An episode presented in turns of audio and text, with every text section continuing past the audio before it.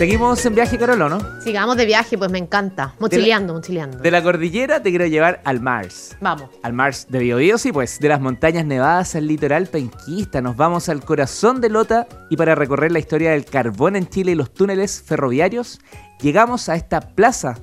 ¿Cuál es? ¿Cómo se llama? Se lo preguntamos al guía de turismo registrado en Cernatur, Pierre Bizama Garrido. ¿Cómo estás, Pierre? Gusto saludarte. Hola, Leo. Yo muy bien. Muchas gracias por estar acá con nosotros. Sí, pues feliz. ¿Qué, ¿Qué, plaza es esta? ¿Cómo se llama? ¿Por qué nos citaste con Carola acá? ¿Por qué lo cité acá? Mira, en realidad esta plaza se ubica en el sector que se llama Lota Alto. Y, ahí es donde comienza una zona típica de Lota. ¿Y qué encontramos en esta zona típica? Encontramos los antiguos pabellones mineros, encontramos hornos comunitarios, que yo sé que esto te va a gustar, porque en estos hornos comunitarios eh, podemos encontrar a muchas mujeres que están preparando su pan y nosotros lo podemos probar ahí mismo, calentito. Imagínate lo que es, sacaron un pan minero directo del horno calentito, que uno lo parta crujiente y que salga el humito.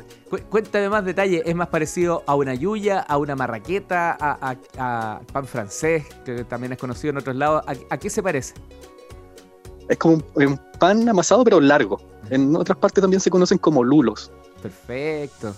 Qué rico y el, el, aroma que tiene es exquisito.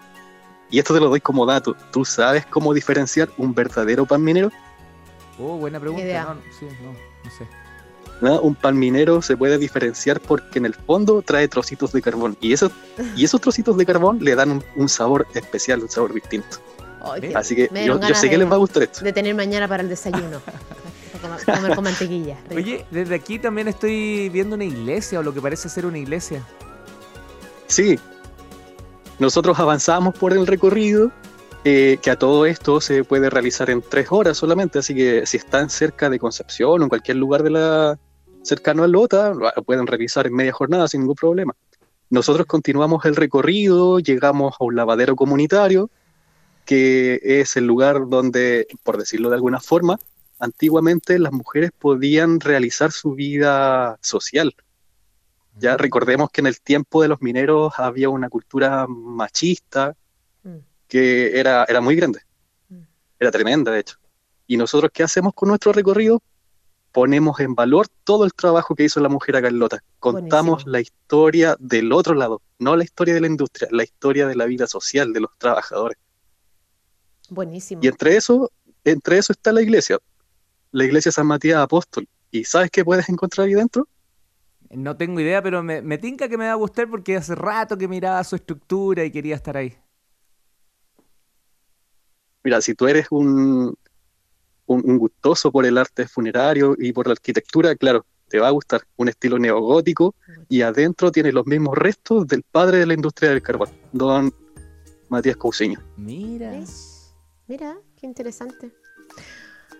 Oye, Pierre, eh, comentabas mucho, estabas hablando recién sobre la vida social que, existe, que existía en Lota. Seguro un imperdible en esos años para la cultura era ir al teatro. ¿Quedan rastros de, eso, de las tablas de la vida artística de esos años o no?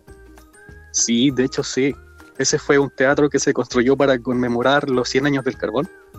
Y posteriormente, bueno, sufrió abandono, pasó por varios problemas y hace un par de meses. El, llamado Teatro de Lota, ¿verdad? Así se llama. Claro, el Teatro Lota. Teatro Lota, ya, perfecto. Y, sí.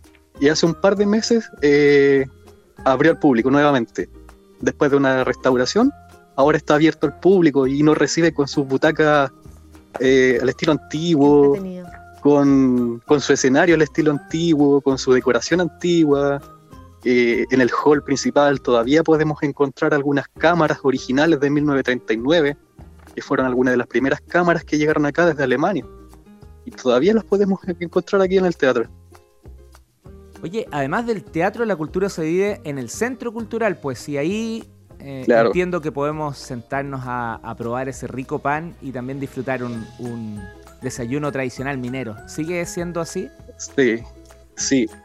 También eh, se puede visitar el Centro Cultural Comunitario Gota de Leche, esto se llama así porque fue una institución creada desde España en realidad, España y Francia, y se trajo acá a implementar en Chile. Y a lo largo de todo Chile hay varias gotas de leche que correspondían o eran administradas por el patronato de la infancia.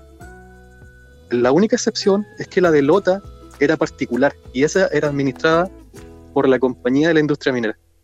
En esta gota de leche nosotros vamos a encontrar eh, piezas de museo, vamos a encontrar pinturas porque está habilitado como espacio comunitario, la gente va y, tiene sus reuniones, puede ocupar este espacio. Y lo que es mucho mejor, nosotros les vamos a ofrecer un desayuno tradicional minero, con agüita de charra, con pan minero, con arrollado. Ahí van a encontrar un, un guameco, ya que son todas terminologías muy, muy mineras. ¿Qué es eso, guameco? Guameco es un bolso que originalmente se construía con las correas de las cintas transportadoras. Oye, qué, manera de aprender en estos viajes, me encanta. sí, y dentro de ese bolso los mineros guardaban el manche, que era el pan minero. Y con eso bajaban a la mina. Tremendo, Pierre. Eh, bueno, después de este desayuno da, no sé, yo por lo menos energía para seguir eh, recorriendo cada, cada rincón y entiendo que hay otro centro cultural que es interesante conocer en Lota. Sí, también está el Centro Cultural eh, Pabellón 83, que también es monumento histórico.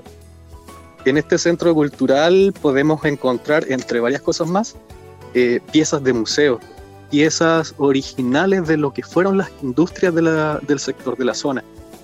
Y con esto no me refiero solamente a, restos de la mina, de la industria de la minería, sino que me refiero a trozos de cerámica original de Lota, que era de muy buena calidad, eh, ladrillos de la fábrica Lota Green, que también fueron muy buenos, eh, con la calidad de, construcción que tenían para soportar tremendas temperaturas para trabajar en la fundición de cobre. Eh, podemos encontrar algunas lápidas, en realidad hay muchas cosas, hay losa, hay, hay, de todo, de todo lo que se les puede ocurrir, se fabricó en Lota. Tuberías de cobre, cañería. Oye, Pierre, eh, me encanta este viaje, insisto, me encanta este recorrido y yo cada vez que viajo, sea dentro de Chile, fuera de Chile, a lo mismo, siempre compro imanes porque los, los, colecciono. Así que y yo sé que mi mamá también siempre me pide algún recuerdito de algún lugar al que voy. ¿Dónde puedo ir a conseguir estos recuerditos o dónde puedo ir a comerme un snack si es que el, el desayuno me abrió el apetito? ¿A dónde puedo ir? Un snack o, o, si gusta también un almuerzo. Un almuerzo, un o también almuerzo. Está, no, claro, sí que snack, démosle al almuerzo. Total, estamos de viaje. El lunes empieza la dieta. Sí, sí. Una caminata de tres horas después de, de oler ese pan, pan minero, sí, dan ganas de comer. ya, entonces un almuerzo y recuerdos. ¿A dónde tengo que ir? Eso lo puedes encontrar en un sector que se llama Mi Pequeño Caserío. Es un sector que queda también ubicado en Lota Alto, dentro del barrio patrimonial, donde se reúnen varios tipos de emprendedores y muchos emprendedores jóvenes. Buena. Y cada, hay, hay cada tipo de preparación innovadora y ellos vuelcan toda la historia que conocen de Lota dentro de sus preparaciones. Y este espacio es, es mucho más que eso, es entretenido, un espacio abierto, un espacio con escenario, con juegos para los niños, es un solo sector de comedor común y uno elige dónde comprar su, su almuerzo. Se hacen conciertos en la noche, intervenciones teatrales, es súper bueno, es súper entretenido. O sea, ideal entonces para ir a pasar un grato momento con la familia y de pasadita apoyar a los emprendimientos, que me parece fantástico. Claro.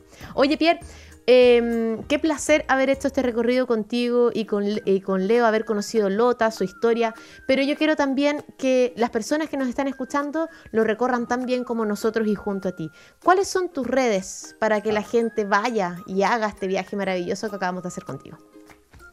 Ya mira, como redes nos pueden encontrar para hacer esta ruta en Instagram y Facebook. Descubre Lota Rutas Culturales.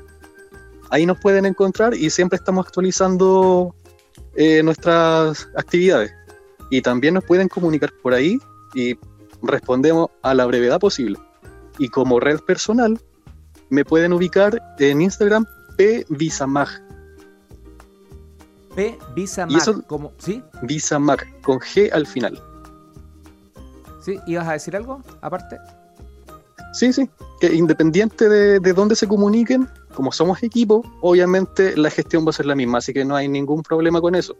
Y lo que es importante, nuestros servicios son personalizados. Si alguien nos dice, eh, sabes que queremos hacer el Descubre Lota caminando, pero también queremos conocer otro sector de Lota, que son las industrias, antiguas industrias, o los restos, ruinas de alguna industria, perfecto, lo hacemos, ningún problema. Así que podemos trabajar con servicios personalizados sin ningún problema. Maravilloso. Pierre Bizama, guía turístico registrado en Senatur, muchas gracias por llevarnos a recorrer esta parte del litoral y la profundidad de Lota. Yo mañana me empiezo a leer de nuevo por tercera vez Subterra de Baldomero Lillo. Me encanta. Seguro me va a conectar con todo eso. Un abrazo, que esté muy bien, Pierre, gracias. Gracias, Igual, y gracias, gracias a ustedes y espero que, vuelvan porque todavía queda mucho por conocer acá. de todas maneras. Guarda pan minero. Chau. Chao. Sí.